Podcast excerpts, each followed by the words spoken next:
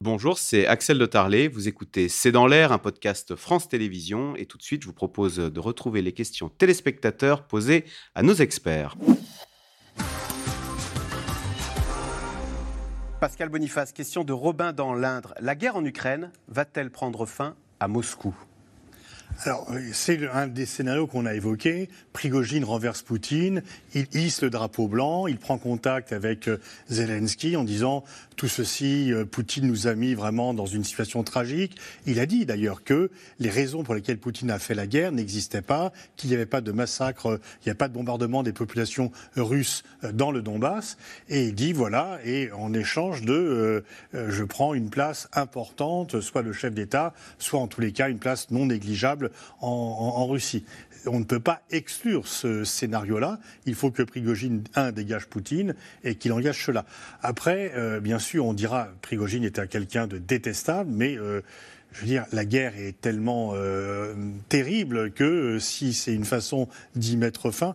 Après, la crainte quand même de beaucoup de chancelleries, y compris aux c'est le chaos en Russie. Mm, mm. Ce que Kissinger appelait le chaos sur 11 fuseaux horaires. Voilà. Et, c'est aussi d'ailleurs l'angoisse en Chine. C'est une angoisse qui, euh, parce que euh, certains évoquaient dans le camp occidental le démembrement de la Russie. Aux mains de mafia euh... eh ben, Oui, vous voyez des, une république du Daghestan indépendant, du Tatarstan indépendant, etc. Dans les années, vous avez parlé tout à l'heure des années 90, la mafia était aux commandes de l'économie russe. il y avait des problèmes sur le contrôle des armes nucléaires.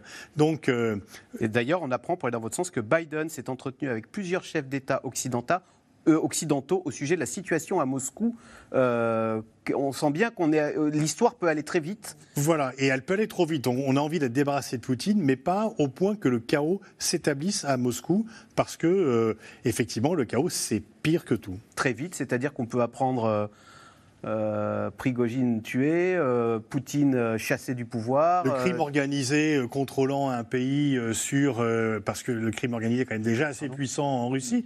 Et donc, s'il prenait vraiment le contrôle de cela, une fois encore, les scénarios les plus noirs peuvent exister. Et dans les années. En fait, tout pendant la guerre froide, on avait peur de la puissance russe. Dans les années 90, on avait peur de la faiblesse de la Russie. Ah on avait peur qu'il n'y ait pas de contrôle sur la Russie et il n'y avait pas beaucoup de contrôle de la part de Yeltsin, effectivement. Et Paris demande à ses ressortissants de ne pas aller en Russie. Général Trinquant. Je pense que, euh, vu, euh, suite à votre question, vu de la position des Occidentaux, s'ils se rendent compte que, effectivement, Poutine risque quelque chose, on peut miser non pas évidemment sur Prigogine lui-même, mais sur le fait que l'action de Prigogine va amener un changement et miser sur quelqu'un d'autre. Mmh. Mais il y a besoin de miser sur quelqu'un d'autre. On a des noms d'ailleurs. Pour maintenir la stabilité en Russie. Parce que c'est ça le point important. Que deviendrait l'armement nucléaire euh, russe s'il y avait un éclatement de la Russie?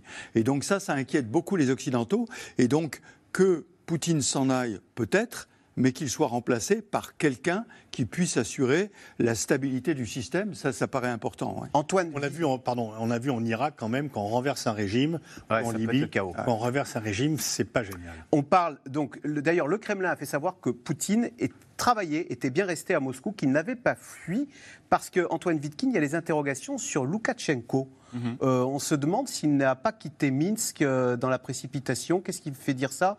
Ce sont des mouvements d'avion Des rumeurs, des mouvements d'avion. Euh, on n'a aucune certitude. ce qu'on sait, puisque ça a été dit, c'est que Poutine a appelé Loukachenko et son homologue kazakh dans le cadre de, l'OTAN, de l'OTAN russe, qui est l'OTSC, et que le kazakh, en tout cas, a fait savoir qu'on était face à une affaire intérieure russe, qui s'en mêlerait pas. Donc il est, il est très affaibli, Poutine. Il est je, pense qu'on est vraiment au début de la fin de, son régime. Au début de la fin de son régime. On est au début de la fin. Alors certains vous diraient que le début de la fin de son régime, c'est depuis les jours qui ont suivi le 24 février et son, échec à la suite de sa guerre idéologique insensée qu'il a, qu'il a menée et criminelle qu'il a menée à l'Ukraine. Donc il est, euh, il est effectivement face à des, de très très grandes difficultés. Et euh, pour dire un mot du risque de chaos, c'est bien sûr dans tous les, dans tous les esprits. Ça a conduit d'ailleurs, notamment les Américains, euh, suivis par un certain nombre d'États comme la France, à doser l'armement qui était donné aux Ukrainiens en se disant euh, il, faut, il faut contrôler quand même tout cela. Ça, ça, fait partie des, des, réflexions. Mais je crois, pour terminer là-dessus, que celui qui est responsable de, de l'explosion potentielle de, de, son État, en tout cas à ce stade de l'affaiblissement de l'État russe, qui est même pas capable de contrôler son ancien cuisinier Devenu chef de milice, c'est Poutine. Est-ce que les Occidentaux ont un nom en tête, euh, non pas une marionnette, mais de, euh, le général disait Prigogine pourrait faire renverser Poutine en espérant l'arrivée euh, euh, d'un chef d'État J'ai raisonnable rencontré des, des- enfin des, des gens de l'opposition russe qui disent il faudrait un mandat international provisoire, des gens pro de Khodorkovsky, qui disent il faudrait qu'il y ait une sorte de trust international pour gérer la Russie. Je crois que c'est vraiment la chose à éviter parce que ça, ça serait le Très humiliant. Euh, il y a peut-être le maire de Moscou qui ne dit pas grand-chose, mais qui n'était pas favorable à la guerre, qui a quand même une position importante. Il faut trouver quelqu'un qui soit quelqu'un quand même Un Yeltsin? Euh, pff, oui, enfin en moins ivrogne quand même, et en plus, euh, plus. Disons, ça, serait- ça doit être quelqu'un qui n'est pas euh, dans l'opposition actuelle, mais qui s'est un peu démarqué de Poutine. Dans, dans ce type de révolution euh, diverses, euh, euh, la, la personnalité peut émerger très vite. hein. Qui était Poutine avant qu'il ne soit mis en place Oui. Personne. Donc, euh, euh, si vous voulez, si tout le monde euh, concourt au fait qu'il faut mettre quelqu'un, c'est l'entourage et l'environnement qui va faire la solidité de cette personne. Et je crois que ça, ça, ça peut arriver effectivement assez rapidement.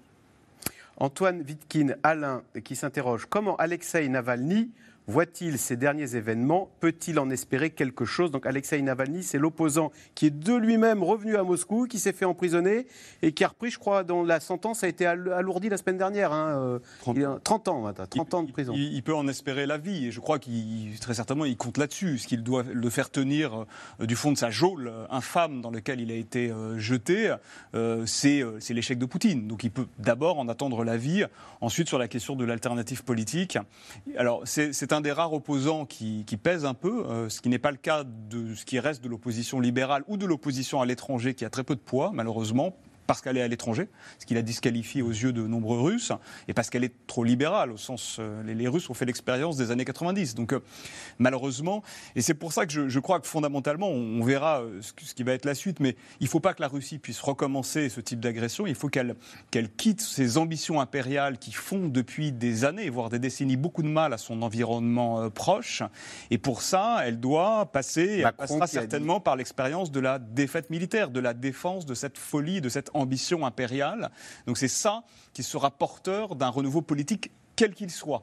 Je, crois assez peu, on peut avoir des, révolutions de palais, mais ça passera, ça doit passer par cela.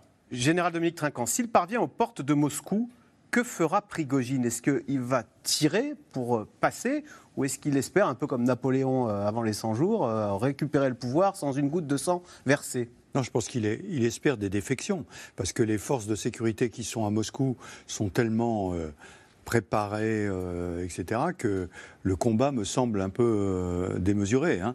Mais euh, des défections, oui, ça, très certainement. C'est pour ça que je, parle depuis le début du réseau que Prigogine a pu mettre en place et de la réalité qu'un certain nombre de, de- personnalités euh, à Moscou peuvent avoir de la situation en se disant on est dans une situation catastrophique et il faut qu'on aide ce mouvement-là.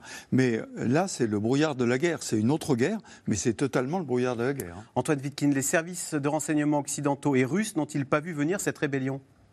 Ils l'ont peut-être vu venir. Les services de renseignement russes, euh, visiblement, sont ou complices ou, incompétents. Euh, notamment, on a souligné le fait que Prigogine s'était plaint pendant longtemps de ne pas avoir assez de munitions. Euh, les, Américains disaient ouvertement, on ne comprend pas, il, a assez de munitions. Alors, est-ce qu'il l'a fait croire pour conserver des munitions en vue de, cette mutinerie? J'en sais rien. En tout cas, oui, on, le saura plus tard. Pascal Boniface, Raymond dans les Alpes de Haute-Provence. Un affaiblissement de Poutine ferait-il les affaires de la Chine? Comment la Chine voit-elle tout l'évolution de la situation. Pour, pour la Chine, Poutine est suffisamment affaibli déjà, puisqu'il est dans une relation bilatérale complètement désavantageuse par rapport à la Chine. Et donc la Chine a peur qu'il s'enfonce encore un peu plus, parce que là, ça serait le chaos. Et les Chinois n'ont aucune envie d'avoir euh, un pays euh, à leurs frontières dans le chaos. Les Chinois aiment par-dessus tout la stabilité. Euh, donc là, pour eux, Poutine est très bien. Il est affaibli, il est vraiment dans leurs dans leurs mains. Il a quand même assez peu de marge de manœuvre par rapport à eux. Et pour l'instant, la prolongation de la guerre commence à jouer à leur avantage, puisqu'ils se présenter comme le pays pacifique contre les États-Unis qui alimentent la guerre. Donc les Chinois, qui au début ont pâti de la guerre, commencent à être les gagnants de cette guerre. Merci beaucoup d'avoir décrypté, nous avoir aidé à comprendre ce qui se passait actuellement en Russie, où l'on comprend que c'est l'histoire qui est en marche. Et je précise que demain, c'est dans l'air spécial, dimanche soir à 20h55, avec Caroline Roux, qui reviendra bien évidemment sur les dernières, euh, sur l'évolution de la situation à Moscou, donc à ne pas rater demain soir sur France 5. Bonne soirée et à lundi pour un nouveau C'est dans l'air.